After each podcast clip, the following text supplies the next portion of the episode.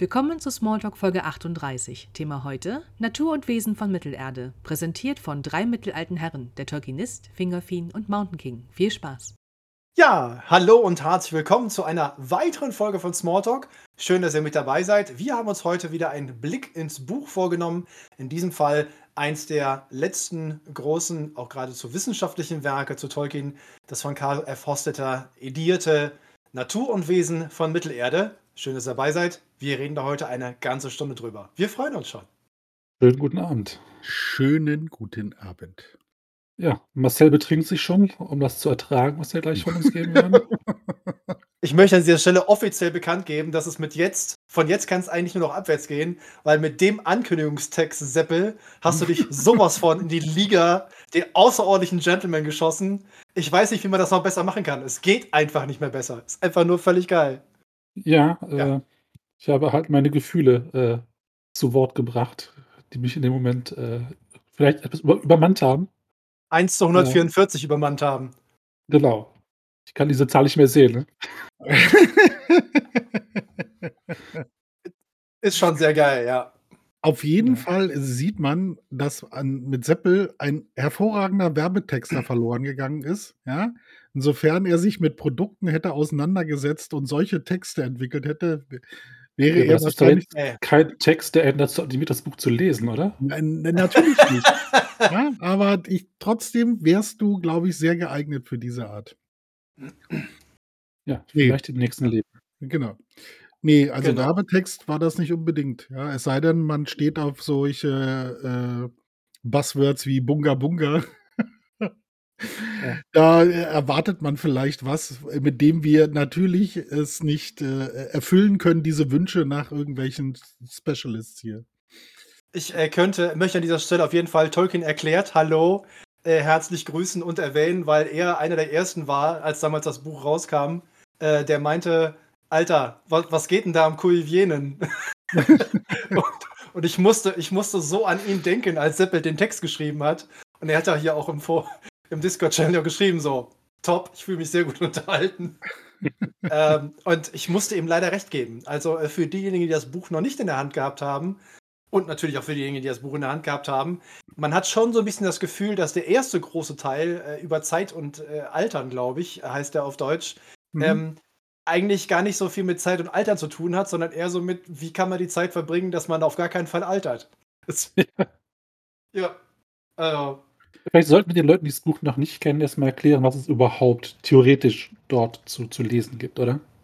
Ja, genau. Ich äh, poste mal brav äh, in äh, den äh, Channel ein paar Infos äh, und äh, also sowohl Rezensionen als auch Inhaltsverzeichnis und solche Sachen. wer gerne schauen möchte, das mache ich mal gerade. Hier ein großes Lob. Übersetzer sind Dr. Helmut Pesch, der ja ein absolut großartiger Mensch, sowohl Tolkien äh, als auch als Übersetzer ist. Äh, und Susanne Held haben das zusammen gemacht. Und ich habe zwar die deutsche Übersetzung nicht, weil ich natürlich das im Original habe, aber ich bin mir sicher, dass sie hervorragend ist. Wenn Helmut das macht, dann muss sie gut sein. Also das, was ich bisher gelesen habe oder gelesen habe, äh, ja, würde ich unterschreiben. Also, das ist auf jeden Fall, glaube ich, schon ziemlich gut. Ja, immer wieder gern zu erwähnen, dass äh, Dr. Helmut Pesch, also der ist, äh, er ist der Erste, der zur Fantastik in Deutschland eine Dissertation geschrieben hat.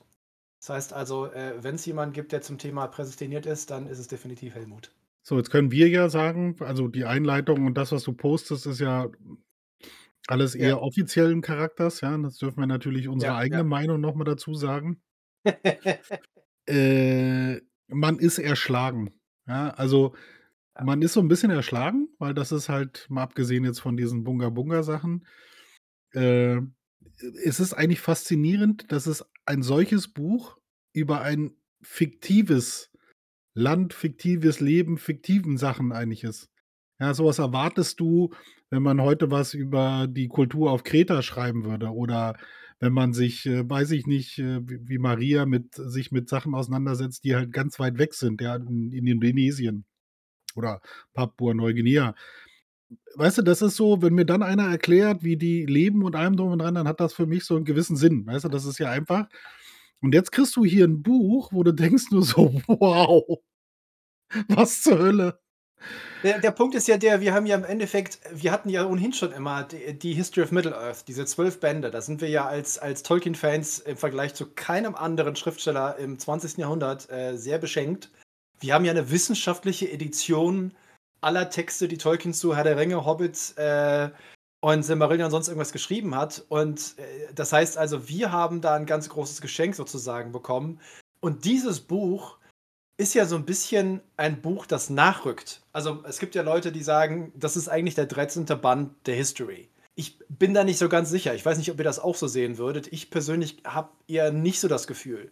Weil die History of Middle-earth ist schon irgendwie so ein komplexes, aber kompaktes Werk, was zusammengehört. Und das hier wirkt so auf den ersten Blick so ein bisschen, schauen wir doch mal, gerade was Tolkien so zum hohen Alter noch gemacht hat oder auf welche Ideen er gekommen ist und wir bei Ich bin in Rente, sitze in meinem kleinen Bungalow, rauche mir einen, trinke ein Bierchen. Was können wir denn heute noch mal irgendwie beackern, was mir vor 20 Jahren nicht gefallen hat? Das ist so ein bisschen der Eindruck, den ich habe von dem Buch. Was super geil ist, was ich als Tolkien-Fan super liebe, aber wo du halt so denkst, Alter, Genealogien-Tabellen, AK Excel-Tabelle zum Steilgehen. Unglaublich. Für mich wirkt es einfach so, dass man noch ein neues Buch rausbringen wollte und halt irgendwas gesucht hat, was man da reinschreiben kann. Weil nee, die Infos, ja. die man da kriegt, finde ich jetzt zum allergrößten Teil nicht so relevant. Und es ist auch unglaublich viel Wiederholung drin. Und ja, Iteration von, den, von, den, von denselben. Ich habe das Gefühl gehabt, ich, ich lese etwas und denke mir, bin ich eingeschlafen? Habe ich zurückgeblättert aus Versehen? Weil dann dieselben Sachen nochmal kamen, nur halt vielleicht einen Satz geändert oder, oder eine Zahl war kleiner oder größer. Und ich finde, das wirkt auf mich schon so, wir müssen jetzt ein paar Seiten vollkriegen, also hauen wir jetzt einfach alles raus, was Tolkien noch irgendeiner Form irgendwo hingekritzelt hat und, und hoffen, dass es äh, am Ende irgendwie juckt, was wir jetzt da publizieren werden. Ja, du meinst jetzt aber nicht die Sachen, wo wir sowieso Text 1 bis 3 hatten oder A bis Z, ja? Weil da waren, das hat, ja. das ist mir auch aufgefallen, die, die sind, die unter, unterscheiden sich kaum, natürlich. Aber ein Teil davon ist ja auch, äh, entsteht ja dadurch, dass das die gleichen Texte sind, die er ja zu verschiedenen Zeiten geschrieben hat. Ja. Ja, wo er das immer mal wieder überarbeitet hat. Also, Maria schreibt gerade und fasst meine Meinung gut zusammen. Man merkt schon, warum Christopher die Texte nicht in die äh, Homie gepackt hat. Ja, richtig. Also, das ist halt so ein bisschen, also wenn, wenn wer mal Lust und Zeit hat in die wissenschaftliche äh, Rezension, die ich hier auch gelinkt habe von Douglas D. Kane, ähm, da gibt es äh, eigentlich nur Lob, in Anführungsstrichen, für das Buch in dem Sinne, dass äh, viele natürlich äh, feinste Details erörtert werden, die man sonst nicht so leicht bekommt oder gar nicht bekommt. Und es ist auch viel neues Material mit dabei. Aber er sagt halt, aus, aus verlegerischer Sicht, also im Sinne von als, als Lektor, wie würde ich das Buch gestalten, beziehungsweise wie würde ich die Texte, die da veröffentlicht sind, zusammenpacken, da hätte man an einzelnen Stellen kürzen können, weil es eben, was Seppel schon sagt, das stimmt schon, da sind ein oder zwei Stellen, da wiederholt sich das. Und zwar in relativ kurzer Zeit. Und du sitzt dann so als Leser und denkst dir so, habe ich jetzt gerade ein Déjà-vu? Habe ich die Matrix jetzt gerade zum vierten Mal gesehen? Äh, weil die schwarze Katze durch die Gegend gerannt ist und da ist sie schon wieder. Und in dem Text, in dem Buch, begründet das natürlich Hosstetter damit, dass das Varianten von Texten sind, die wir so noch nicht gesehen haben. Aber es wirkt natürlich schon während des Leseprozesses so ein bisschen Nee. Hätte man ein bisschen kürzen können, wäre knackiger gekommen. Äh, aber das ist halt dann tatsächlich, also da muss ich sagen, das ist dann noch eine Lektoratsentscheidung, äh, was immer bei HarperCollins da entschieden wurde. Also man hätte an zwei, drei Stellen definitiv noch ein bisschen kürzen können, das stimmt schon. Ja, also finde ich auch. Da bin ich Seppels äh, Meinung, ganz, ganz, ganz klar. Ändert nichts daran, dass wir es sonst nicht gehabt hätten. Ne? Ist vielleicht auch eine Erwartungshaltung, die man halt vielleicht als Leser hat, wenn man wirklich mit dem Anspruch eines Wissenschaftlers an die Sache rangeht, ist es wahrscheinlich wirklich äh, eine schöne Nummer. Aber bin ich halt nicht. Ähm, ich, ich, ich muss nicht 13 Versionen vergleichen, um, um die Entwicklung über 20 Jahre nachvollziehen zu können. Das hilft mich halt nicht. Ich möchte einfach nur Dinge Mittelerde erfahren und mehr nicht. Und äh, dieses Buch wurde offenbar nicht für mich geschrieben. Das äh, kann ich mal festhalten. Na, das ist es. Das ist mir gerade so durch den Kopf gegangen. Also ich mag das. Ja, ich würde, also es ist halt schwer, man, das ist halt kein Buch, so wie wir das jetzt bisher äh, praktisch gewohnt sind. Ja, ich fange mit einer Geschichte an und höre mit einer Geschichte auf. Ja, auch wenn das vielleicht ein, je nachdem angehaucht ist. Und das hier, das ist halt äh, ich, ich war jetzt eigentlich gerade, ich hatte überlegt, ob ich das nochmal schnell google. Äh, wo steht so ein Buch? Ja? Steht das unter Sachbücher? Ja, weil für mich gehört das da eigentlich hin. Sehr Genau, also die Erwartungshaltung und Verkaufshaltung, ne? Ja, ja, ja, ja, ja. Weißt du, das hat praktisch unter Belletristik nichts zu suchen. Ja, das hat auch, weil das ist ein Sachbuch. Das ist ein Sachbuch zu Welt von Herr der Ringe. Ja, und behandelt, als wäre das tatsächlich reell. Wo ich jetzt gerade noch mal, wie gesagt hatte, versucht, das zu googeln. Das ist ja sehr witzig, wenn man halt einfach nur Natur und Wesen von Mittelerde googelt, dann ist praktisch so der Erklärung, also von Google Books, der, der einleitende Text ist, der endgültige Beweis, dass Mittelerde existiert. Weißt du, und wenn man das tatsächlich. Ja, das, das, ist, der, das, das, das, das Ja, aber das ist so der erste Satz davon, ja. Oh Mann. Äh, danach geht es halt noch weiter, aber das ist so, das ist mir auch direkt ins Gesicht gesprungen und da muss ich so sagen, ja, ich verstehe das, weil dieses Buch diesen ja. Eindruck erweckt tatsächlich. Weißt ja, du, du liest ja, aber auch, nur, aber auch nur phasenweise. Also die ganzen mathematischen Kapitel zeigen ja schon, dass es eben nicht so ja. ist. Na, da, da und dass er da einfach rumprobiert und man merkte auch, er ist kein Mathematiker, er ist, er ist Linguist. Weil er das komplett aber so angeht eigentlich. Bis auf 360 Stellen hat er eine Sache ausgerechnet und da gab es noch keine Taschenrechner. Ne? Also das, ja, das muss echt Zeit gedauert haben, also Respekt dafür, aber hätte ja. es auch einfacher haben können. Ja, genau. Ich finde diese Vorgehensweise, er, nimmt einfach ein paar Zahlen, guckt, was passiert und stellt dann fest, ja, nee, da sind einfach zu wenige, die, die den Marsch antreten ähm, nach, nach Amman. Da macht ja, er, aber das ist doch ein paar Zahlen, stellt fest, jetzt dauert es ja 10.000 Jahre. Das geht auch nicht.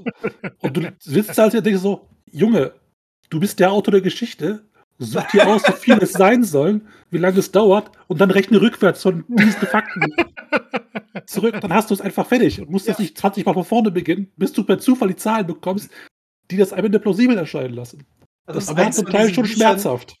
Ja, das ist natürlich, das ist eins von diesen Büchern, wo du im Endeffekt entweder Philosophie, Theologie oder Linguistik studieren musst, um tatsächlich irgendwie da, da reinsteigen zu können und sagen zu können, yeah, das ist mein Buch. Weil das der tatsächlich wirklich Überlegungen sind. Tolkien ist ja nicht, Tolkien ist nicht der Mathematiker, der sagt, ich habe ein Problem, das möchte ich gerne lösen. Ich gehe durch vier Iterationen, um herauszufinden, ob die Zahl oder die Formel stimmen. Sondern für ihn ist ja die Frage, hm, das muss ja schon irgendwie realistisch sein, gleichzeitig mit meinem, meinem Glauben und meinen Vorstellungen und meinen Wünschen als Autor irgendwie funktionieren. Also mache ich das. Andere Leute wären das halt scheißegal. Die hätten einfach eine Zahl. Weißt du, mein Lieblingsbeispiel ist und bleibt George R. Martins Dothraki. Alle Leute sagen so, ja, yeah, George R. Martin, voll Fremdsprachen und so. Und er hat einfach zwei Worte und dreieinhalb Sätze da reingeklatscht und der Rest der Geschichte, also die gesamte Sprache, wurde von einem professionellen Conlanger halt entwickelt der Mann hat halt keine Ahnung gehabt, also hat das einfach geschrieben, das war ihm aber egal. Und Tolkien so, ja, nee, also wenn die Zahl nicht stimmt, dann muss ich jetzt mal da ein bisschen vier Wochen dran arbeiten, sonst ist das nicht gut genug. Und da wunderten sich, warum der Mann nur Hobbit, Herr der Ringe und dann wird es schwer mit den Büchern. ja, also er hat ja, er ist ja nicht Brandon Sanderson. Brandon Sanderson nee, schreibt pro, pro Jahr vier Romane. Fuck off, Mann. 800 Seiten als Stück. Ich hasse den Typen, ich kann es nicht leiden, ey.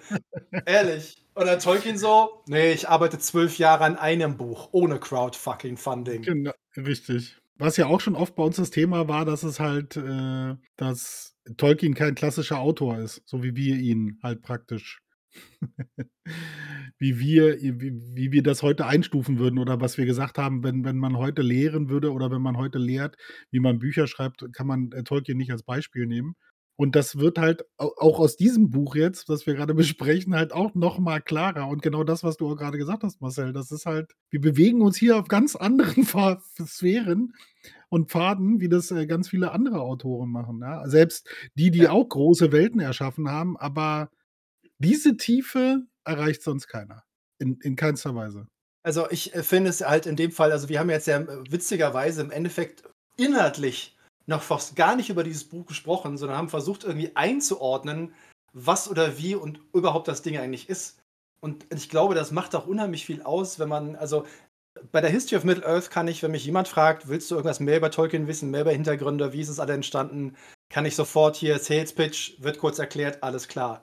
Wenn mich aber jetzt jemand fragen würde, wie kannst du Natur und Wesen von Mittelerde verkaufen an den Leser oder die Leserin? Also welchen, welchen äh, Nutzen, welchen Lesegenuss oder irgendetwas hast du.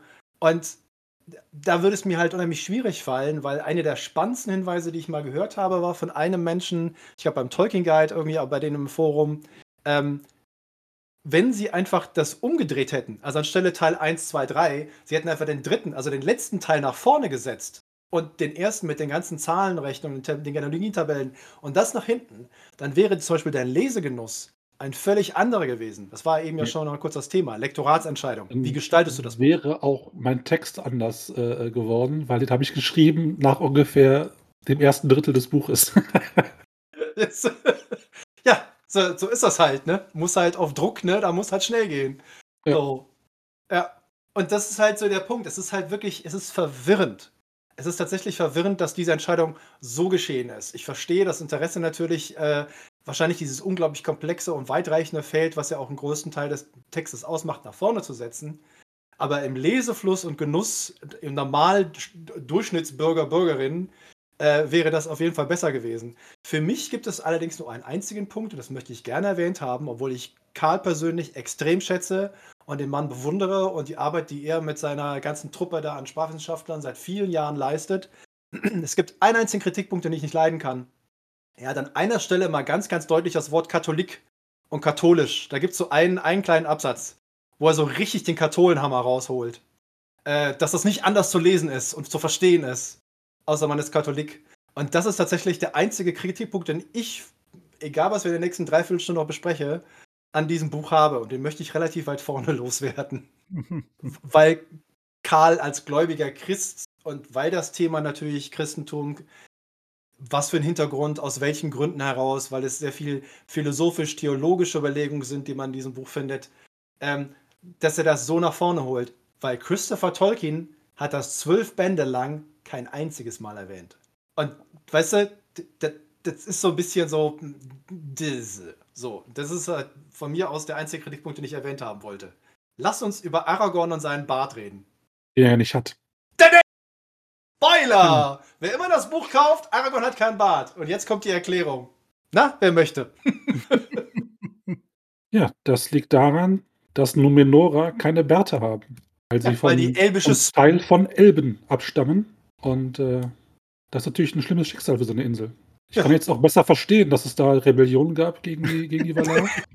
ja, also ich glaube, die waren ganz okay damit, dass sie irgendwann sterben Wir müssen. wollen Bärte! Wir Aber wollen Bärte! Dazu verdammt ah, zu sein, Barterson. auf alle Ewigkeiten niemals ein Bart haben zu können, kann man schon mal ein paar Schiffe vollladen mit grimmigen Leuten und Äxten und äh, einen, einen drauf machen wollen. Das verstehe ich jetzt schon viel besser, die, die Numenora.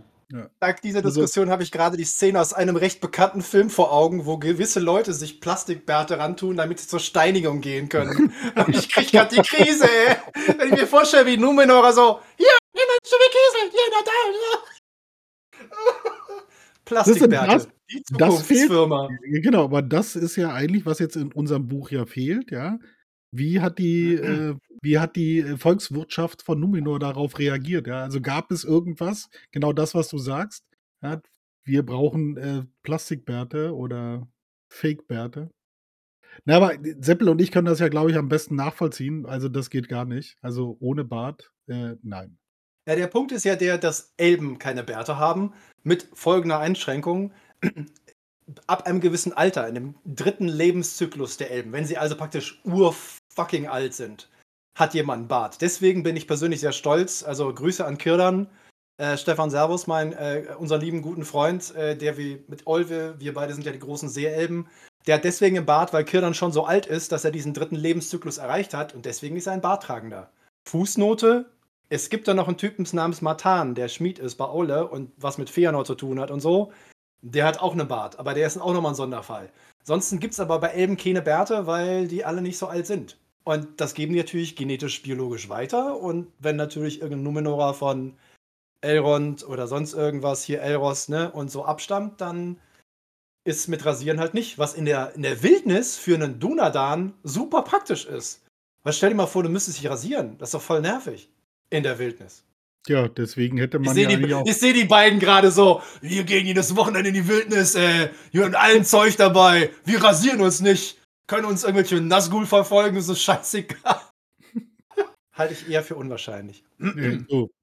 Ich habe also, hab einen Link gepostet noch zu einer Twitter-Diskussion, weil die gerade tatsächlich aktuell ist. Das Buch ist rausgekommen und dann haben irgendwelche Fans natürlich gemerkt, weil das in der Fußnote erwähnt ist, eine junge Dame namens Patricia Finney hat vor vielen, vielen Jahren, 72 oder so war das noch, kurz bevor Tolkien gestorben ist, hat sie ihm genau diese Frage gestellt. Und das ist tatsächlich hier die Grundlage für das Kapitel in Natur und Wesen von Mittelerde. Da hat Tolkien einem Fan also geantwortet auf die Frage, hat Aragorn einen Bart? Und hat das alles so ein bisschen erläutert und erklärt, den Hintergrund und überhaupt, den hast nicht gesehen. Und das hat natürlich dann vor kurzem jemand entdeckt, irgendwo auf Reddit gepostet oder sonst wo. Und dann ist das der Tochter aufgefallen. Die ist auf Twitter. Und deren Tweet zu dem Thema übrigens irgendwelche Tolkien-Fans wird andauernd irgendwie erwähnt, ist bei 136.000 Likes, irgendwie 8.000 Retweets. Und die Mutter so, die zwar eine Webseite hat, ist wohl eine, eine relativ erfolgreiche Fantasy, Urban Romance, sonst irgendwie Autorin. Jetzt kein, kein Blockbuster-Bestseller, aber sie verdient damit ihren Unter Lebensunterhalt. Und die hat aber kein richtiges Twitter. Und die ganze Zeit hast du die Diskussion zwischen Mutter und Tochter. Alle Leute so, was? Deine Mutter? Die hat den Brief, wie geil! Und sie so, oh scheiße, Mann, ich habe was mit Tolkien erwähnt und irgendwas mit Natur und Wesen von Mittelerde. Und jetzt werden hier 100.000 Fragen an mich gestellt.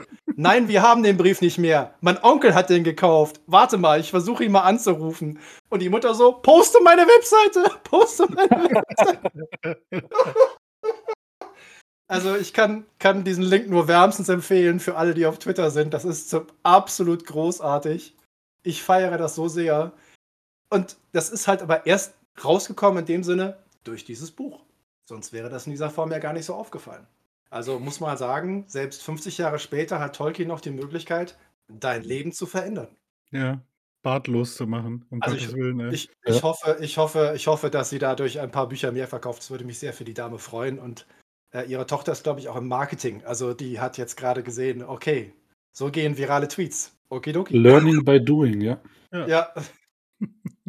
Was haben wir denn noch für spannende Details, die uns positiv aufgefallen sind in der Geschichte? Gibt es da irgendwas, äh, wo ihr sagen würdet, so oh, finde ich eigentlich ganz geil? Mein Fun Fact ist, dass äh, Tolkien beschrieben hat, wie man Zombies einbauen könnte in, in Mittelerde.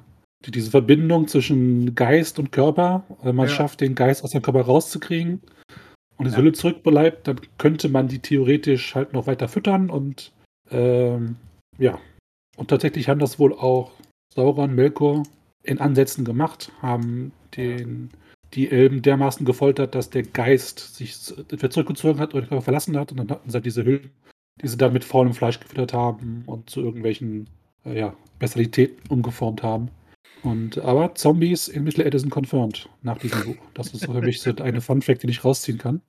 Oder einer von, von mehreren Fun-Facts, die ich da rausziehen kann. Telepathie ist ein super Thema, was, glaube ich, auch den ganzen Leuten nicht so, nicht so wirklich klar war.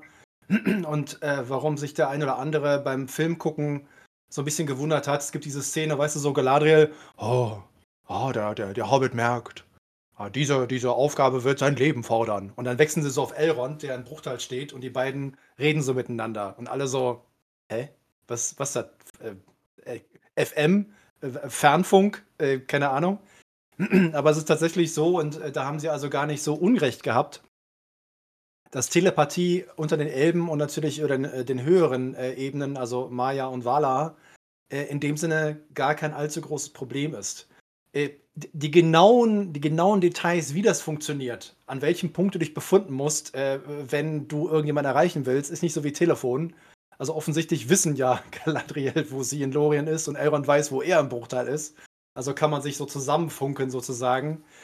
Ich glaube nicht, dass man als Elb irgendwie durch die Wildnis latscht und irgendwie einfach mal das Telefon nimmt, äh, sozusagen telepathisch niemand anquatschen kann. Aber tatsächlich ist die gedankliche Verbindung, die Telepathie als Kommunikationselement unter den Elben völlig normal und natürlich. Und äh, Menschen könnten das auch, weil sie eigentlich die Fähigkeit dazu besitzen.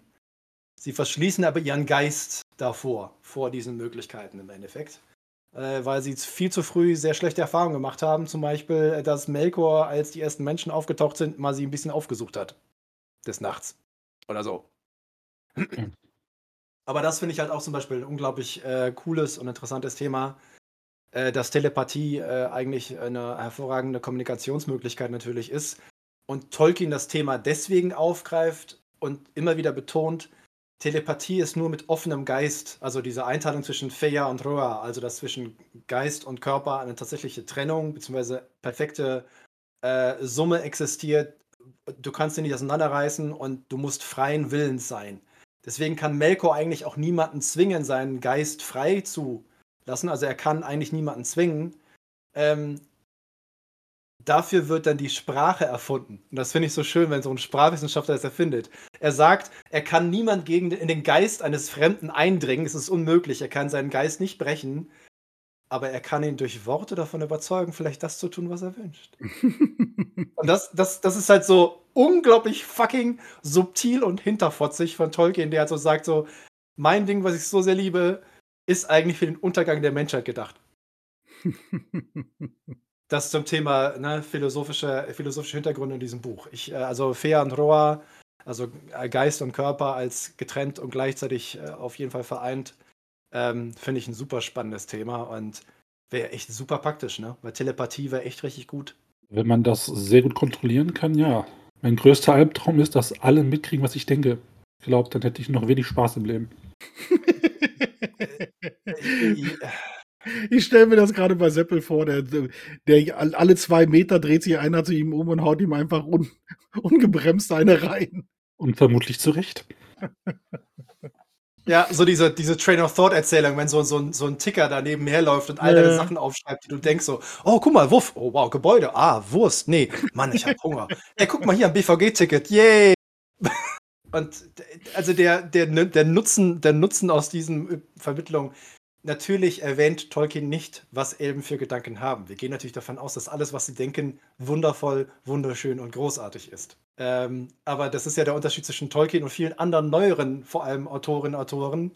Äh, die haben ja überhaupt kein Problem damit. Heute fragte irgendjemand, glaube ich, beim Prancing Pony Podcast, irgendjemand der, bei denen auf der Facebook-Seite, wie ist das eigentlich mit äh, den Toiletten bei de, den äh, Elben in Lorien? Und alle so, ja. yay, jetzt weißt du auch, wo der Zeug gelandet ist, ey. Und dann meinte irgendjemand, was glaubst du, woraus Lembas gemacht sind? Und alle so, Aber das wissen wir jetzt auch dank diesem Buch. Genau. Äh, wo Lembas herkommt. Genau. Herkunft wird erklärt. Mhm. Eigentlich ist es nur stinknormales Brot, aber halt das, der, der Weizen ist halt total super. Genau. Ja. Und der wächst nur noch in Lorien. Finde ich schon ein bisschen profan, die Erklärung, wenn ich ehrlich bin, aber muss man damit leben, ne? ja, ja mein Weizen ist tighter als dein Weizen halt. Ja. Genau, das ist halt Powerweizen. Ja? Heute ja. würde sich da diverse Firmen den genetischen Code äh, patentieren lassen, ja, und die Bauern ja. zwingen, das anzubauen. Das läuft heute unter, unter Superfood, ja. Richtig. Ich glaube, meine Lieblingsstelle ist äh, äh, bei Galadriel und Celeborn.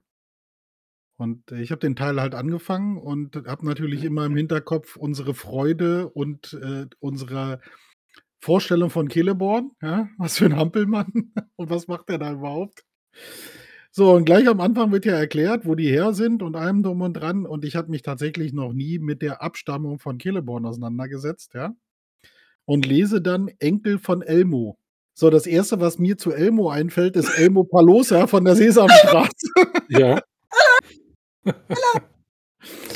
Und dann kommt direkt dahinter, weißt du, genau so, also Enkel von Elmo, Komma, Bruder von Thingol. Und ich denke mir, ach, alles klar. Ja. ja. Weiß ja. schon Bescheid. Boah, das ist so. Da fällt ähm, der Elb nicht weit vom Stamm, ja. Boah, da habe ich so gelacht vorhin, als ich das gefunden habe und dachte mir so, das erklärt tatsächlich einiges. Ja. Ich bin mir aber halt nicht sicher, ob das nicht schon irgendwann äh, früher in den anderen äh, Schriften mit dabei ist oder wenn man die verschiedenen äh, Abstammungslinien durchgeht. Mir ist es halt nur heute so ins Auge gesprungen äh, und dachte mir so, yo.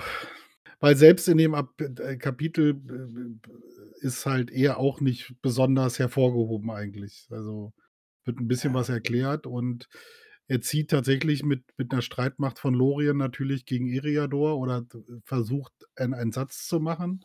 Ja, das hatten wir ja bei den Schmieden, aber da kommt er ja auch zu spät und äh, kann sich ja auch nur mit Elrond zusammentun. Aber das war so einer, also gibt zwei Punkte, aber ich gebe gerne weiter, dann kann auch mal jemand anderes vielleicht einen Fun-Fact raushauen aus dem Buch?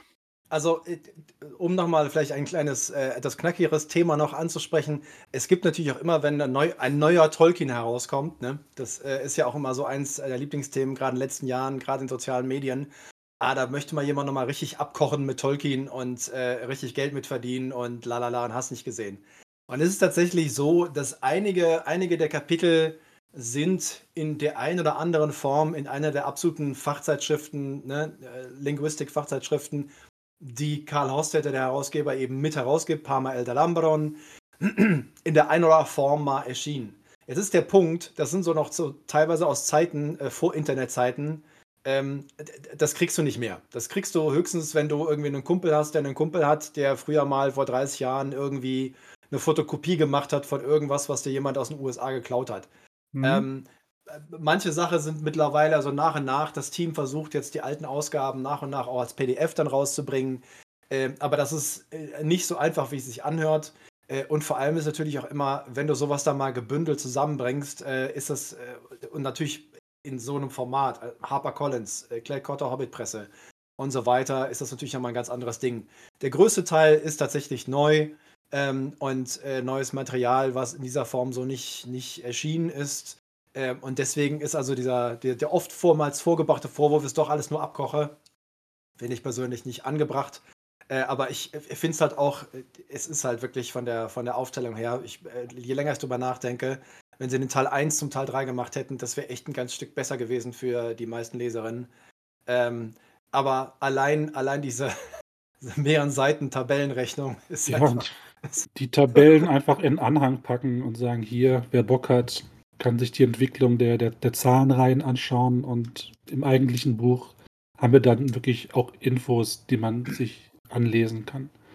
Ja. Es gibt ja auch im ersten Teil durchaus interessante Passagen, zum Beispiel die ganze äh, Wiedergeburt von, von toten Elben, wie das ja. vonstatten geht, äh, ja. warum es eher selten eine Wiedergeburt ist, tatsächlich eher eine, ein Wiedererschaffen des Körpers, welche Bedingungen dafür vorherrschen müssen und sowas. Das äh, Kenne ich so noch nicht aus anderen äh, Quellen über Tolkien. Ja, ja. Das, das war schon, schon ganz okay, das war mal zu lesen. Was das da ist auch eine super, super spannende. Äh, entschuldige bitte, du. du. Äh, was ich in dem Zusammenhang ganz spannend fand, ist ja auch das Gespräch zwischen Manwe und Eru. Ja, ja, der genau, ja halt ja. fragt, so was machen wir eigentlich mit, also auch mit den ganzen Geistern, die halt zurückkommen. Ja, und äh, was sollen wir damit? Und diese Zwiesprache mit Eru ist halt auch super spannend, ja. Um auch nochmal vor Augen weiß, zu führen. Um noch mal ich weiß halt nie, ob, ob Eru ein arroganter Bastard ist oder eigentlich ein ganz netter Typ. Weil er dem eigentlich sagt, Junge, das weißt du doch selber, mach einfach, lass mich in Ruhe. Genau. So, so klingt das ein bisschen. Ja, ja, genau so ist das. Da hast du vollkommen recht, Apple. Das ist halt schon so, was nervst du mich jetzt damit, ja? Ja, ja, wir dachten, das können wir, aber das wussten wir nicht. Ey, hau rein, quatsch mich nie voll. Ja? Das ist wie so ein Meister bei deiner Ausbildung, weißt du, wenn du sagst, ja. so, ah, ich äh, war mir nicht sicher, ob ich das mache. Ey, hau rein, mach. Aber wie gesagt, aber das ist halt auch ganz spannend. Äh, äh, auch aus dem, aus dem ersten Teil, was mir persönlich da, äh, äh, was ich ganz spannend fand, war auch noch mal so mehr oder weniger die Erklärung, wo auch zum Teil der Zorn und die Wut Melkors herkommt. Ja, das, Ja, äh, ja, ja, ja. dieses, äh, Eru hat das ganze Ding erschaffen, ja, und dann sind daraus die Valar gekommen. Und Melkor will ja immer sein eigenes Ding machen, aber scheitert und scheitert ja immer an den Grenzen von Eru. Ja, und er stellt ja halt irgendwann fest, er kann machen, was er will. Diese Grenzen sind nicht zu überschreiten. Ja, also Du kriegst nicht das, was Er scheitert auch daran, dass er ungeduldig ist und Dinge einfach beendet, bevor sie halt das Ergebnis bringen könnten, was ihm vielleicht doch ein bisschen, ein bisschen gefallen könnte. Er ist ein bisschen so, ja, ja. wie ich Computerspiele spiele. Ich lade mir was runter, zock's für zwei Stunden im Jahr, ist cool, aber dann das nächste. Und dann habe ich halt hunderte Spiele angefangen, aber keins beendet. Und äh, Melkor ist da relativ ähnlich am Start.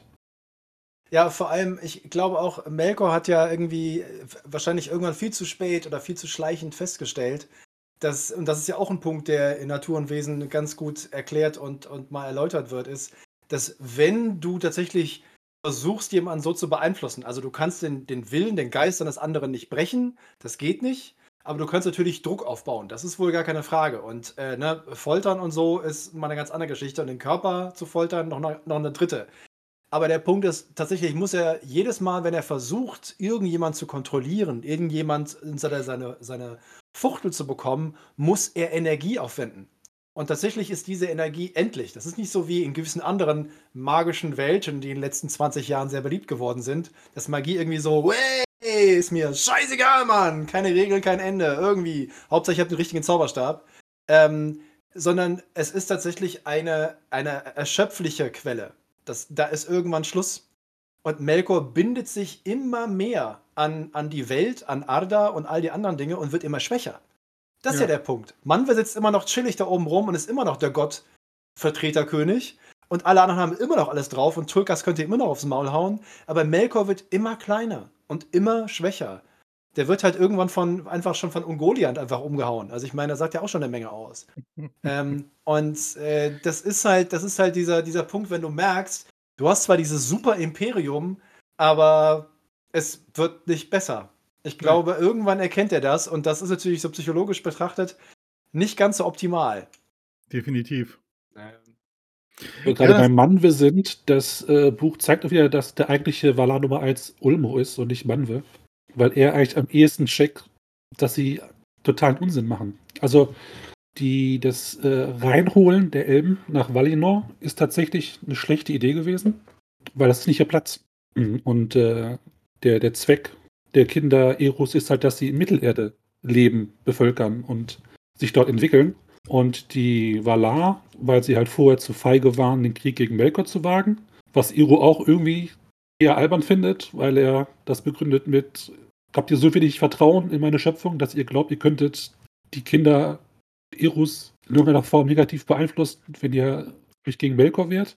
Und sie baut dann dieses Reservat, wo die Elben dann einfach nur ziellos vor sich hin existieren. Und Ulmo erkennt das, dass äh, die Idee eher schlecht ist und möchte Manwa abraten, die Elben nach Weimar zu holen, aber er wird überstimmt.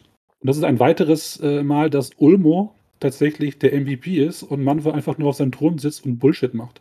Ich bin großer, ich bin großer Ulmo-Fan. Also alles, was mit, mit ja. Meer irgendwie Mittelerde zu tun hat. Ich habe das mal mit einem, ja, das mal mit einem Symbolbild habe ich das mal visualisiert. Ähm, ich, jetzt bin ich gespannt. Ich oh Mann, ich habe hab schon Angst. Ich habe schon Angst, ey. Ich bin auch gespannt.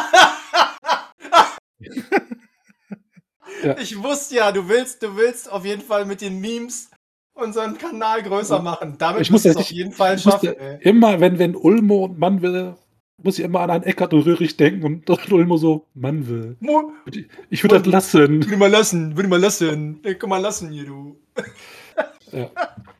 Ich äh, oh Mann, finde ist das, das schlecht, ey. Ist das nee, schlecht? Nee, nein, das ist es nicht. Es trifft es ziemlich gut. Ja? Eckart, der eher, du, ist, ist keine gute Idee.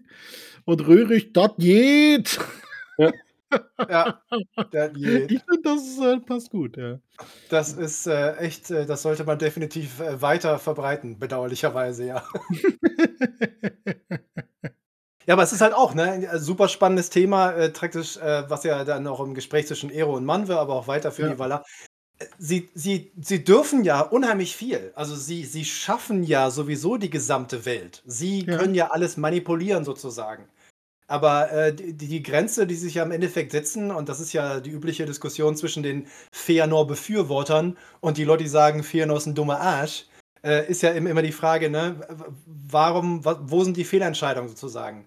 Und wo die Valar und Valie ja gedacht haben, komm, wir ziehen an den Westen, machen da diese riesige Gebirgskette davor, damit wir hier Ruhe haben und Frieden und irgendwie aufbauen können und die Elben können hier hinkommen und alles ist cool, kann man natürlich als Fehlentscheidung werten, ne? Im Sinne von, das heißt, ihr habt aber den Rest der. Welt. Ja. So, und, aber es war halt auch eine freie Wahl. Theorien in, in dem Buch ist, dass die Menschen deswegen unter den Schatten Melkors fallen, weil ihnen die Elben als, als große Brüder fehlen, weil die ja. Valar sie halt ins Reservat geholt haben, wo sie nicht hingehören. Korrekt, ja. Und das ist halt auch so ein wichtiger Punkt, den ich halt in dem Buch äh, unheimlich interessant fand, weil das natürlich so diese, wieder eine riesige Schuldenfrage aufwirft. Also im Endeffekt hätte all der ganze Scheiß oder ein größter Teil dieses ganzen Scheißes und vor allem Melkors Erfolge nicht komplett verhindert oder zumindest gemildert, abgemildert werden können, wenn die Valar aktiver gewesen wären. Wenn sie weiter gesagt hätten, komm mal, wir machen das hier irgendwie klar, wir, wir treten Melkor in den Arsch oder machen sonst irgendwas. Sie haben sich halt zurückgezogen. Sie haben eine Fluchtburg, eine Trutzburg gebaut. Genau. Und da, da Das sind sie ja auch geblieben. militärstrategisch immer schlecht. Das ist Ja. immer schlecht. Wenn du nicht mobil bist im Militär, hast du normalerweise ein Riesenproblem. Du musst Ja. mobil bleiben. Jedenfalls ist es ja so, im Endeffekt äh, ist es ja auch, und das wissen wir ja schon nicht nur erst seit diesem Buch, äh, die Valar haben sich nach Valinor zurückgezogen und das war's. Also die, die, die hatten ja auch kein Interesse daran, was jetzt in Mittelerde abgeht.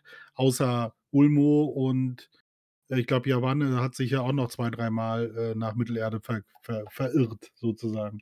Aber denen war das ja eigentlich egal. Die hatten die, was ihr ja schon gesagt habt, die haben die Elben halt nach Valinor geholt. Und das ist, wie, äh, wie Seppel schon gesagt hat, das ist halt nie eine gute Idee. Ja, so gut wie du es meinst, ähm, und, das wird ja auch erwähnt, die Elben sind halt ja auch frei im Denken, die möchten sich ja auch weiterentwickeln. Und das ist auf engem Raum für sich alleine halt schwierig. Ja, und deswegen eskaliert das ja auch so massiv. Es sind natürlich hier Lügen Melkors, ne? Also das müssen wir natürlich schon, äh, dürfen wir nicht vergessen. Äh, aber wenn natürlich so ein überragender, so ein großartiger Geist wie Feanor, der so geschickt ist und so intelligent ist, auf die Lügen hereinfällt, ist das natürlich wieder, es, es, deswegen ist dieser Band halt so interessant. Also im Sinne von, im Sinne von, Melkor konnte Feanor nicht mit Gewalt dazu bringen, sich zu offenbaren oder ihm seinen Willen und seinen Geist freizulegen, weil dazu hat er die Macht nicht, das ist verboten. Das geht nicht. Das funktioniert Mhm. überhaupt nicht. Aber Melkor hat begriffen, dass er ihn mit Lügen dazu bringen kann, das zu tun, was er sowieso will. Und das ist ja eigentlich viel einfacher und viel mehr Arbeit, also viel weniger Arbeit. Er Ja, muss ja, ja, nur einmal was Falsches sagen und das multipliziert sich. Und Aber er muss ja auf einer Grundunzufriedenheit aufbauen, um Richtig. überhaupt erstmal in Gang zu setzen. Und Genau, genau das hat äh, Ulmo halt schon vorhergesehen, dass genau. Ja. die Elben auf Dauer nicht zufrieden sein werden in ihrem, ja, in ihrem privaten Zoo für die Valar. Die Geschichte, wo, wo die Teleri mit der Insel, mit der, mit der Insel rübergeschafft wurden Mhm. und, und irgendwie Uyen und Osse sie so verankern vor, ne? Und die sind da ganz chillig und ganz glücklich und ganz zufrieden und dann sagen die so, ja, nee, nee, bringt die mal rüber. So, so, weißt du, so dieses, dieses irgendwie, aber die wollten doch einfach nur ein bisschen chillen und auf ihrer Insel und alles war gut. Was habt ihr denn jetzt hier so einen Stress gemacht? Und daraus entsteht ja auch schon wieder ein Problem. Also, Ja, ne, das ist, hör auf Ulmo, hör auf Uyen Osse, die, die wissen, wie es geht. Und Ja, das, das- ist nun mal auch Ulmo, der über die Flüsse ne, in, der, in der Geschichte des ersten Zeitalters so eine große Rolle spielt, egal wer es ist. Ja, Ob genau. Tur, Turin oder irgendwas. Also das ist ja alles Gondolin, äh, sollte erwähnt sein. Alles hat mit Ulmo zu tun. Wenn man nicht auf Ulmo hört, was passiert dann? Da wird die Festung beim ersten Mal erobert. Genau. Ja, so ist das. Ulmo gleich also- The Man. Ja. Das, Ja. also da, wir sind ja definitiv ein äh, Ulmo-Fanboy-Club. Das äh, ist, sind wir definitiv. Da gibt es überhaupt keine Diskussion. Auf Ja. jeden Fall. Aber auch natürlich auch deswegen, weil du von Manwe ja auch jetzt so viel ja auch nicht mitbekommst. Ja, der sitzt da oben Ja. auf seinem Thron, hält hin und wieder mal Zwiesprache, ist auch der Einzige, der mit Eru spricht, ja, und dann verteilt er halt seine Infos. Da, äh, ja, und das macht er Ja, der ist schon arg passiv. Der ist einfach so, Ja, ja. lass mal Dinge geschehen, dann gucken wir mal, was passiert. Genau. Und alle anderen möchten ja eingreifen oder äh, drängen ja dann auch zum großen Krieg, ja. Aber das ist halt so, wie lange das dauert, ist halt schon auch irre. Also ich für meinen Teil bin ein ganz großer Fan von Kapitel 9 im äh, dritten Teil, Elbische Reisen zu Pferd. Weil da ist einfach eine Seite, wo Tolkien einfach mal so ganz klar gebam da raushaut, pass mal auf, ihr Luschen. Wir haben jetzt nicht mit den Bewegungen menschlicher Reiterei mit ihrem langsamen Tempo zu tun. Elben und ihre Pferde waren schneller, robuster und ausdauernder. Bei Bedarf konnte ein elbischer Reiter lange Stunden, Stunden im Sattel bleiben, mit kurzen Pausen und leichter Verpflegung, la la la. Und der Punkt ist am Ende, er konnte ohne sich und sein Pferd zu ermüden auch länger mit größter Geschwindigkeit und so weiter und so fort. Äh, 10 Stunden, anderthalb Stunden, 85 Meilen an einem Tag. Was umgerechnet ungefähr sind 140 Kilometer. So. Und das haut er dir halt so hin. Und da musst du natürlich überlegen, was für eine Flexibilität und Mobilität elbische Heere hätten, äh, und Numenor vor allem, im Vergleich zu so, ja, die Leute, die Menschen, so, die sind ja eher luschig. Und der Punkt ist vor allem der, Tolkien hat dem eine gesamte Seite gewidmet. Er hat das durchgerechnet, er hat es hingeschrieben und, äh, und äh, vor allem hat er auch noch geschrieben, an welchen Stellen sie am besten reiten konnten. Also er hat da jeden, jedes Detail. Ja, Er war ja Frage- auch Offizier und habe diese Dinge wahrscheinlich auch berechnen müssen in, in seiner Militärzeit. Korrekt. Das kommt definitiv natürlich daher. Er hat ja auch, ja. Äh, er, er, es wird ja der, in der Biografie mal kurz erwähnt, äh, reiten konnte er sowieso selber auch natürlich. Als Offizier musste man natürlich reiten können äh, und hatte mit Pferden viel zu tun und mochte Pferde auch offensichtlich sehr, äh, weswegen sie ja im Herr der Ringe und im Hobbit eine gewisse Rolle spielen. Ponys übrigens auch. Hallo, Grüße an die Lutz-Fans da draußen. Ähm, und äh, das ist tatsächlich so ein Ding, wenn du mal so einen klassischen, so dem in Deutschland nennst du das der Reibert, das ist im Endeffekt das Lehrbuch für den Soldaten schrecklich Offizier, wo auf 500, 600, 700 Seiten die wichtigsten Dinge für deine militärische Ausbildung zusammengefasst sind. Da steht das natürlich auch drin. Da steht drin, wie schnell man reiten oder zu Fuß gehen kann, mit welcher Marschgeschwindigkeit, mit welchen Gewichten, mit was auch immer. Und ich bin mir sicher, ich habe leider immer noch kein Exemplar von Tolkiens Lehrbuch sozusagen in der Hand gehabt aber da war bestimmt auch äh, ein ganzes Kapitel über die Reiterei. Äh, und äh, deswegen, das kommt natürlich daher. Aber er hat trotzdem es zu den Elben geschrieben, ne? Darf man, ja. darf man nicht vergessen. Und äh, wo wir gerade bei Tieren sind, einer meiner Funfacts, äh, dass er wieder mal auf Katzen rumhackt. Das ist ja, alle schlimmen Tiere bei Tolkien sind ja Katzen. Und auch hier wieder, äh, er hat so eine Liste von sämtlichen Tieren, die Numenor so rumkeuchen und rumfleuchen. Und alle haben irgendwie so eine Eigenschaft, also die, die Eichhörnchen haben verschiedene Farben und die Bären, die tanzen gerne. Und die Katzen sind einfach nur feindlich und töten andere Dinge. Fertig. Das ist der eine Satz von den Katzen auf Numenor. Ja. Tolkien ist ein ich, Katzenmesser, bin ich ganz sicher. So, so, jetzt kommt der Knaller. Ich bin so froh, ich habe es diese, Jahr, diese Woche nochmal äh, nachhalten können. Genau die Diskussion wieder Königin Beruthiel und Tolkien hasst Katzen und Tevilde und leck mich am Arsch, hast nicht gesehen. Tatsächlich ist es so, ähm, das war noch bevor sie nach Bournemouth, nach Poole gezogen sind, aber im Jahr 64 oder so haben sich tatsächlich Ronald und Edith haben sich eine Katze geholt. Im hohen Alter. Also tatsächlich hatte Tolkien eine Katze.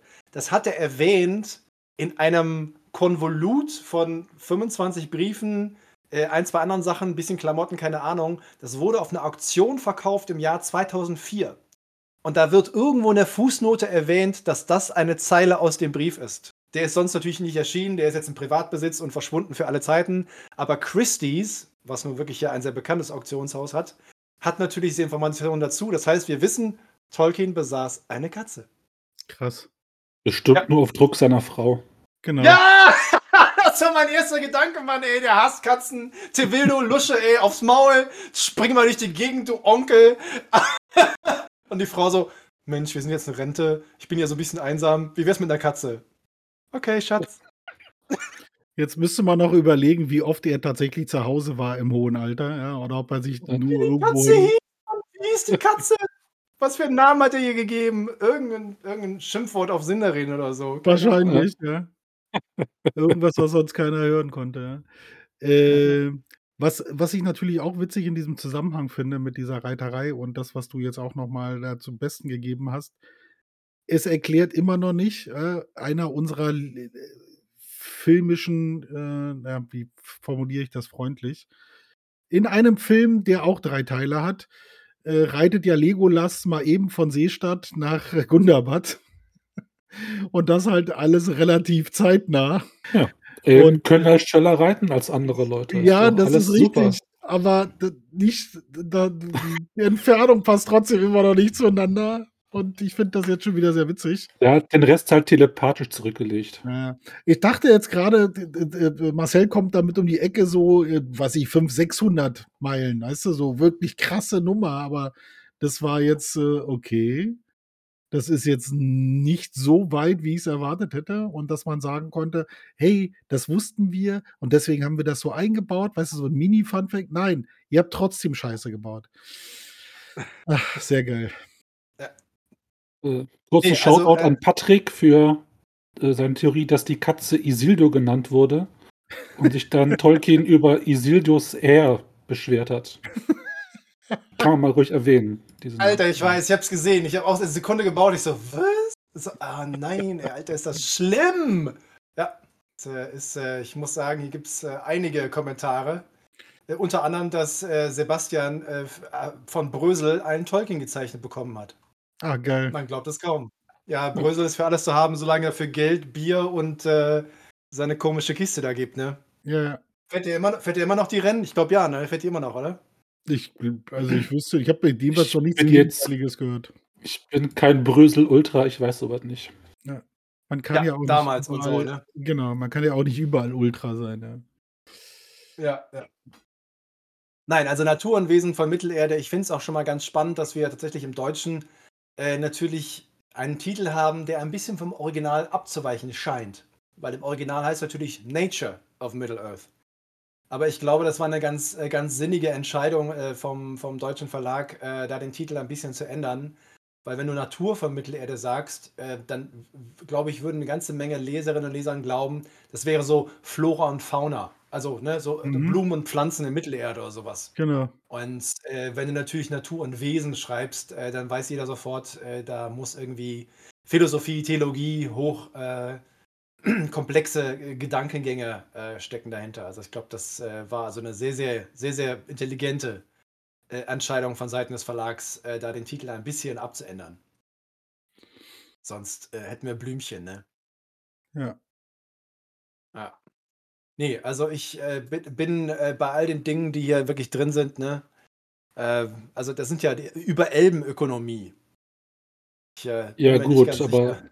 Das Einzige, was Nee. ist, was für, was für Weizen die anbauen und wo. Das ist die. Ja, da wäre George R. Martin auch nicht mit zufrieden. Ja, ja, ja, ja, ja wäre auch nicht mit zufrieden. Schon klar. Nein, aber ich äh, bin, äh, wie gesagt, über einzelne dieser, dieser Punkte, also vor allem dieser, diese eine Sache, da wird irgendwo auch mal kurz erwähnt, äh, dass es in Numenor zum Beispiel für einige Bären üblich ist, sich zu gewissen Zeiten des Jahres zu treffen und einen Tanz hinzulegen. Und die Das habe ich nicht dahin. verstanden. Ist das irgendeine Anspielung auf irgendwas? Weil es ist dermaßen out of place, Was dass da irgendwelche Bären, die halt Gruppentänze aufführen, einmal im Jahr für begeisterte Numenorer, halt komplett absurd finde. Es ist völlig absurd. Vor allem finde ich es auch sehr interessant, dass die Numenorer sehr großen Wert darauf legen, dass sie den Bären mit Respekt begegnen müssen, weil sonst sind die Bären beleidigt. Also es ist so Ja gut, dass du einen Bären nicht sauer machst, kann ich einigermaßen verstehen. Das würde ich auch nicht tun. ja, ja, ja. Aber die Tatsache, dass Bären ab und zu vorbeikommen und eine, eine keine Ahnung, Riverdance aufführen, finde ich. Glaube nicht, dass Bären Riverdance aufführen. ja, ja. Ehrlich. Also es gibt, es gibt, äh, was ist, ist nicht Strictly Come Dancing oder so. Ja. Da kommen Aber- nicht irgendwie Bären in Kostüm und zeigen, was sie können. ja, aber Patrick schreibt ich, ich, gerade. ich, ja, Patrick schreibt ja Leon gerade- Ich vermute, dass es, ich Genau. vermute, dass es Volk, ich vermute, dass es Folklore ist, dass es eine, einen mythischen Hintergrund gibt. Äh, tanzende Bären sind jetzt nicht ungewöhnlich. Ja, Beon ist natürlich äh, ganz klar äh, ähm, mein Hinweis, weil Bären und Bärenwandler, also das ist ja die, die, die, die Skin Changer, das ist ja nun ein sehr, sehr altes und folkloristisches Motiv, das gerade, glaube ich, auch in den osteuropäischen Mythenwelten sehr, sehr beliebt und sehr bekannt ist. Ähm, warum Tolkien dieses einzelne Detail mit solcher Prominenz sozusagen in einem Kapitel da irgendwie erwähnt hat, weil Numenor könnte echt eine Menge erzählen, Mann. Die, die gesamte Serie muss sich irgendwie auf zwei Paragraphen in den fucking Anhängen beziehen und das Thema ist durch und Tolkien so, ich schreibe jetzt mal vier Seiten über tanzende Bären. Und es ist so, so Mittelfinger, weil Bären sind geiler, Amazon. Weißt Ja. du, so. Geil, oder? Ähm, ich habe ich habe auch bis jetzt keine Erklärung. Ich weiß nicht warum. Es wird äh, mit großer Freude wahrgenommen und ein bisschen belächelt. Äh, aber ich stelle mir halt wirklich auch so vor, wenn da irgendwie so 40, 50 große Bären äh, ne, da stehen und äh, tanzen so ein bisschen. Und irgendjemand, weißt du, alle stehen da, gucken so zu und einer lacht. und dann hast du halt den absoluten Splatter-Carnage-Film, weil die Bären dann dafür sorgen, dass keiner der Numenore mehr dieses Feld verlässt. Und du siehst du noch so, alles fliegt so, Arme abgerissen und Spritz und Splatter und Gore. Das wär, und dann kommt J Jackson durchs Bild. genau, das wollte ich gerade sagen. Oder halt so Das- ein Crossover mit Monty Python, die Szene, wo die nicht lachen dürfen. Ja, Ja. Ja. Könnte man sehr gut verbinden. Äh, ei- eine Sache springt mir gerade wieder ins Gesicht, das ist äh, das, was du vorhin gesagt hast, Seppel, dieses äh, Warum, ja? Äh, warum von der Seite? Ja, das ist diese Notiz über den Verzehr von Pilzen. Ja, er lässt sich ja halt die darüber ist auch aus, schön. Die ist auch sehr Ja. geil. ist gar nicht so viel und er lässt sich halt darüber aus, wer, äh, äh, wer Pilze isst und wer sie nicht isst und warum und weshalb. Also, äh, wirklich auch wieder weißt du, nicht einfach nur, da sind Pilze, Leute essen sie. Nein, ja? So, und dann lässt er sich aus und ganz drunter die Anmerkung dazu ist dann: „Eine flüchtige Beistiftsnotiz am Rande lautet: ‚Das mit den Pilzen streichen, zu sehr wie Hobbits.'“ Ja. Ja. Und du so: „Okay.“ Weil er es kann, Mann! Weil er es kann, deswegen!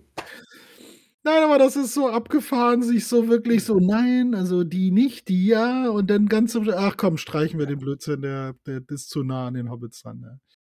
Also, das ist schon sehr, sehr witzig eigentlich.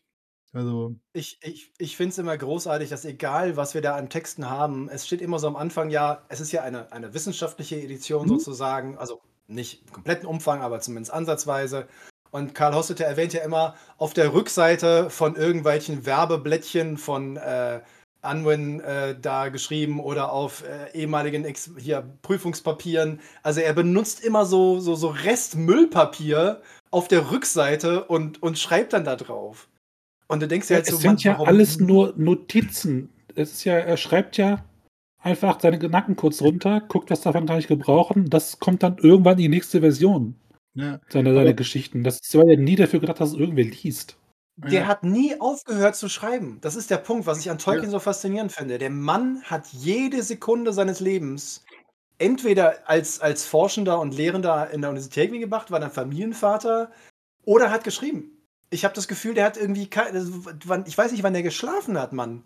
So viel wie der gekribbelt und geskritzelt und gemacht und getan und gefrickelt hat, ist mir ein völliges Rätsel. Die Menge an Material ist unfasslich. Da kannst du ja Brandon Sanderson irgendwo hinschreiben, weil Brandon hat 'n Computer, ne? Tolkien das alles noch von Hand geschrieben und so. Also, ne? Kein Vergleich. Aber Aber der hat wirklich jedes Stück Papier genutzt. Ja, und das das zieht sich ja auch durch seine ganze Arbeit. Wenn du denn dieses Jahr zur Marquette kommst und dann die Ausstellung also das, was sie dann dir zeigen natürlich, Ja. es ist halt so, du du drehst es halt um und dann ist das, äh, in dem Fall ja Herr der Ringe und Hobbit. Äh, bei den Herr der Ringe Sachen sind es halt irgendw also bei dem Hobbit sind's dann halt irgendwelche Anforderungen für, äh, Lebensmittelmarken oder Ähnliches, ja, weil sie weil es mitten im Krieg war.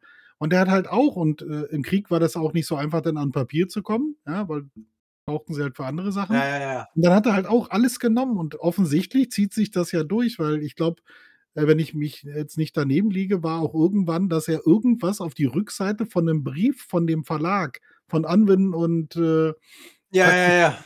d zurück, äh, äh, sie haben ihm irgendwas geschrieben, ja, und was macht er? Er dreht das Ding halt um und ey, er fängt an zu schreiben, weißt du? Das ist irre. Ja. Und ich glaube, zu diesem Zeitpunkt hätte er ganz normales Papier kaufen können, ja, aber offensichtlich ist das durchgehend bei ihm drinnen geblieben, halt alles zu nutzen, was er nur irgendwann kann. Ich ja, ich denke glaube, wenn auch du wenn du durch solche wenn du durch solche Phasen kommst also, ich meine ganz ehrlich, die haben einfach über mehrere Jahre hinweg während des Krieges und natürlich auch nach dem Krieg noch das war in Großbritannien 'n Riesenproblem über Jahre hinweg. Das war ja auch einer der Gründe, warum man den Herrn der Ringe in 3 Teile aufgeteilt hat, weil man gar nicht die Papiermenge zur Verfügung hatte und sie riskieren wollte, das in einem Band halt rauszuhauen. Ja. Es es gab halt einfach 'ne ganze Zeit lang einfach nicht genügend Papier. Ja. Und, äh, Romane hatten keinen Vorrang. Deswegen hast du halt genutzt, was irgendwie ging, ne? Er hat das nie geändert. Er ist einfach älter geworden und hat einfach trotzdem alles genommen, was er an Papier bekommen konnte. Ja. Wir gucken heute Papier mit'm Arsch nicht an, äh, aber, äh, damals war das halt 'n ernstes Problem und er hat halt alles jedes freie Stück benutzt, was irgendwie ging. Mhm. Ja, wir würden heutzutage diese ganzen Notizen einfach am Rechner machen. Ja. In 'n Dokument reinschreiben, das Dokument im Laufe der Zeit halt so anpassen, dass die Endfassung fertig ist. Und nicht Ja, und die 18 Versionen vorher, die man halt schreiben musste, halt irgendwo aufheben und abheften, sondern Ja. Aber ich bin also, ich schließe mich deiner davorgeherigen, äh, Einschätzung noch mal an. Wir haben ja Glück, ja? Wir haben ja deswegen dieses ganze Zeug und auch dieses Buch, weil mit Christopher Tolkien praktisch jemand das ja vorbereitet hat, ja? Also, sich praktisch im gleichen Maße wie sein Vater mit diesem Thema auseinanderzusetzen. Ja, wenn wir keinen Linguisten oder keinen ähnlich ausgebildeten Menschen wie wie Christopher gehabt hätten, würden wir das alles wahrscheinlich gar nicht haben. Ja, da gäbe es 'n Hobbit, dann gäbe es 'n Herr der Ringe, vielleicht noch viell ne, das Silmarillion ja eigentlich auch nicht. Ja, also wir hätten einfach nur Hobbit, Herr der Ringe und das war's. Ja, und Ende der Geschichte. Und das hattest du ja mal bei irgendeiner anderen Runde von uns ja auch schon mal erwähnt, dass äh, bei Dune, also Herbert, da fehlt es halt. Weißt du, da sind die Kinder halt nicht so. Äh, also geben wird es ja. wahrscheinlich für alles unfassbar viele Notizen und Randgeschichten und allem drum und dran, was man natürlich genauso aufbereiten könnte. Aber wir haben in dem Fall tatsächlich Glück gehabt, dass mit Christopher da jemand sitzt, der das zusammengetragen hat. Ansonsten ist das, wie Seppel gesagt hat, eigentlich war das, glaube ich, auch nicht für, für alle Welt, äh, alle Welt gedacht, sondern das waren Tolkiens Gedanken zu dem Thema, ja. Ich glaube nie, dass der, ja gut, wir können ihn ja eh nicht mehr fragen, aber ich glaube auch nicht, dass der je daran gedacht hat, dass man das so weit auseinanderpflücken wird, was er da geschrieben hat. Ich glaube auch nicht. Und ich glaube auch, dass vermutlich, äh, vielleicht so ein bisschen als, als Schlusswort für den heutigen Abend, ich glaube auch, dass das Buch das letzte seiner Art war. Also wenn die History of, of uh, Middle-earth äh, das große Lebenswerk ja Christopher Tolkiens in, in Erinnerung an seinen Vater ist und jetzt mit Nature of Middle-earth, Natur und Wesen von Mittelerde, nochmal ein Band mit, mit so diesen gesammelten das sind ja, das sind ja Kleinstelemente, Kleinstdetails, wenige kurze Strecke jeweils äh, zu einzelnen Dingen, die über die es jetzt nichts mehr weiteres gibt in dem Sinne. Nichts mehr, was man in einer Buchform noch bringen könnte. Und wir haben Christopher nicht mehr. Und Karl Hostetter ist ein großartiger Sprachwissenschaftler. Und da sieht man auch in diesem Buch natürlich, dass viel aus dem sprachwissenschaftlichen Hintergrund halt kommt. Aber ein Buch in dieser Form werden wir wohl wahrscheinlich nicht mehr erleben. Äh, das heißt also, es ist schon, schon so ein bisschen ein Abschluss. Äh, wir haben ja, äh, ne, Priscilla Tolkien ist ja leider auch vor kurzem dann gestorben. Äh, wir sind jetzt praktisch, alles, alles läuft darauf hinaus. Es, ist, gibt eine Zeit Tolkien, Tolkien mit John Ronald Rule Tolkien, Christopher Tolkien, die Familie, die Kinder. Und ab September haben wir eine Serie und dann ist eine völlig andere Welt. Da bin ja. ich ja mal ganz gespannt, wie das dann wird. Ja, dann wird es ein Franchise, ja. Ab dann ist es eine fucking Franchise, ja. ja. Äh, Naturwesen für Mittelerde, erschienen äh, bei genau. Hobbit Presse Cotta. Ne, wir machen hier unbezahlte Werbung. äh, kann man natürlich beim Deutschen Tolkien Verlag äh, bekommen, jederzeit, als E-Book, Hardback, was auch immer. Äh, ich äh, hole mir natürlich immer ganz gerne, in dem Fall war es wirklich mal die Ausnahme. Also, das ist hier, das ist so eine Deluxe Edition von HarperCollins dann, die natürlich dann Hardback und Schuber und sonst irgendwas rauskommt. die ist dann ein bisschen, ein bisschen teurer. Ähm, kann man also nur wärmstens empfehlen für, für die verschiedensten Interessen, für Leute, die sich für Philosophie, Theologie, Sprachwissenschaften, äh, die absurdesten und aber auch gleichzeitig interessanten Gedankengänge von Tolkien interessieren, äh, ist das Buch definitiv zu empfehlen. Es ist ungewöhnlich, aber wer sich wirklich mit Tolkien beschäftigen möchte, äh, kommt an dem Buch auch nicht so wirklich vorbei. Ganz ehrlich, Pilzemann! hätte ja kurz gehofft beim Titel, dass es wirklich um die Pilze geht, aber es war ja doch eher profane Pilze.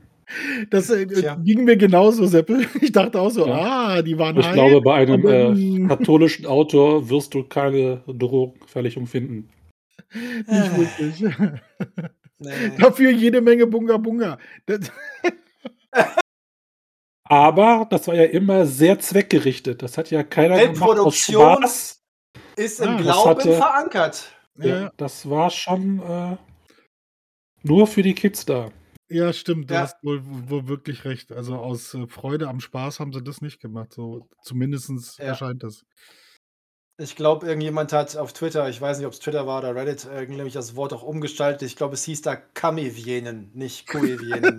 Aber da habe ich dann gesagt, nee, nee, Leute, jetzt, jetzt, jetzt, jetzt ist gut. Ich denke, damit können wir dann auch genau. aufhören. Vielen, vielen Dank an alle, die dabei waren. Schön, dass ihr dabei wart. Ja. ja. War eine sehr schöne Runde heute. Und äh, ja, bis wie bereits Woche, öfters ne? erwähnt, falls ihr Themenvorschläge habt oder Fragen, könnt ihr die uns per E-Mail stellen oder im Discord und wir werden dann ja, versuchen, darauf einzugehen, wenn es äh, Sinn ergibt. Fragen at smalltalk.de, einfach eine E-Mail schreiben. Kein nee, Thema. Fragen an at smalltalk.de. Du hast deine Nein. eigene Adresse, die du selber dir ausgesucht hast, auf die du sehr stolz bist, falsch wiedergegeben, Marcel. Ich, ich hol mir mal ein Bier. Ja, besser das. ist das. Schönen Abend noch. Tschö. Tschö. Danke, dass du dir diese Folge Smalltalk angehört hast. Wir hoffen, sie hat dir gefallen. Wenn du dich über unseren Podcast informieren möchtest, kannst du das gerne über unsere Social-Media-Kanäle tun. Du findest uns auf Facebook und auf Instagram als Smalltalk und auf Twitter als SmalltalkPod wie in Podcast. Dort findest du auch immer den direkten Link zu unserem Discord-Server, auf dem du live mit dabei oder dich mit anderen Tolkien-Fans austauschen kannst. Am meisten freuen wir uns natürlich über ein Like oder ein Gefällt mir oder noch besser, du abonnierst uns beim Podcast-Anbieter deines Vertrauens. Das hilft uns nicht nur auf unserem Weg zu Ruhm und Reichtum, sondern es bietet uns auch die Möglichkeit, mehr Leuten Mittelerde näher zu bringen. Vielen Dank im Voraus und vielleicht hören wir uns ja schon bald wieder. Eine neue Folge wird jeden Dienstagabend hochgeladen. Wir freuen uns auf jeden Fall.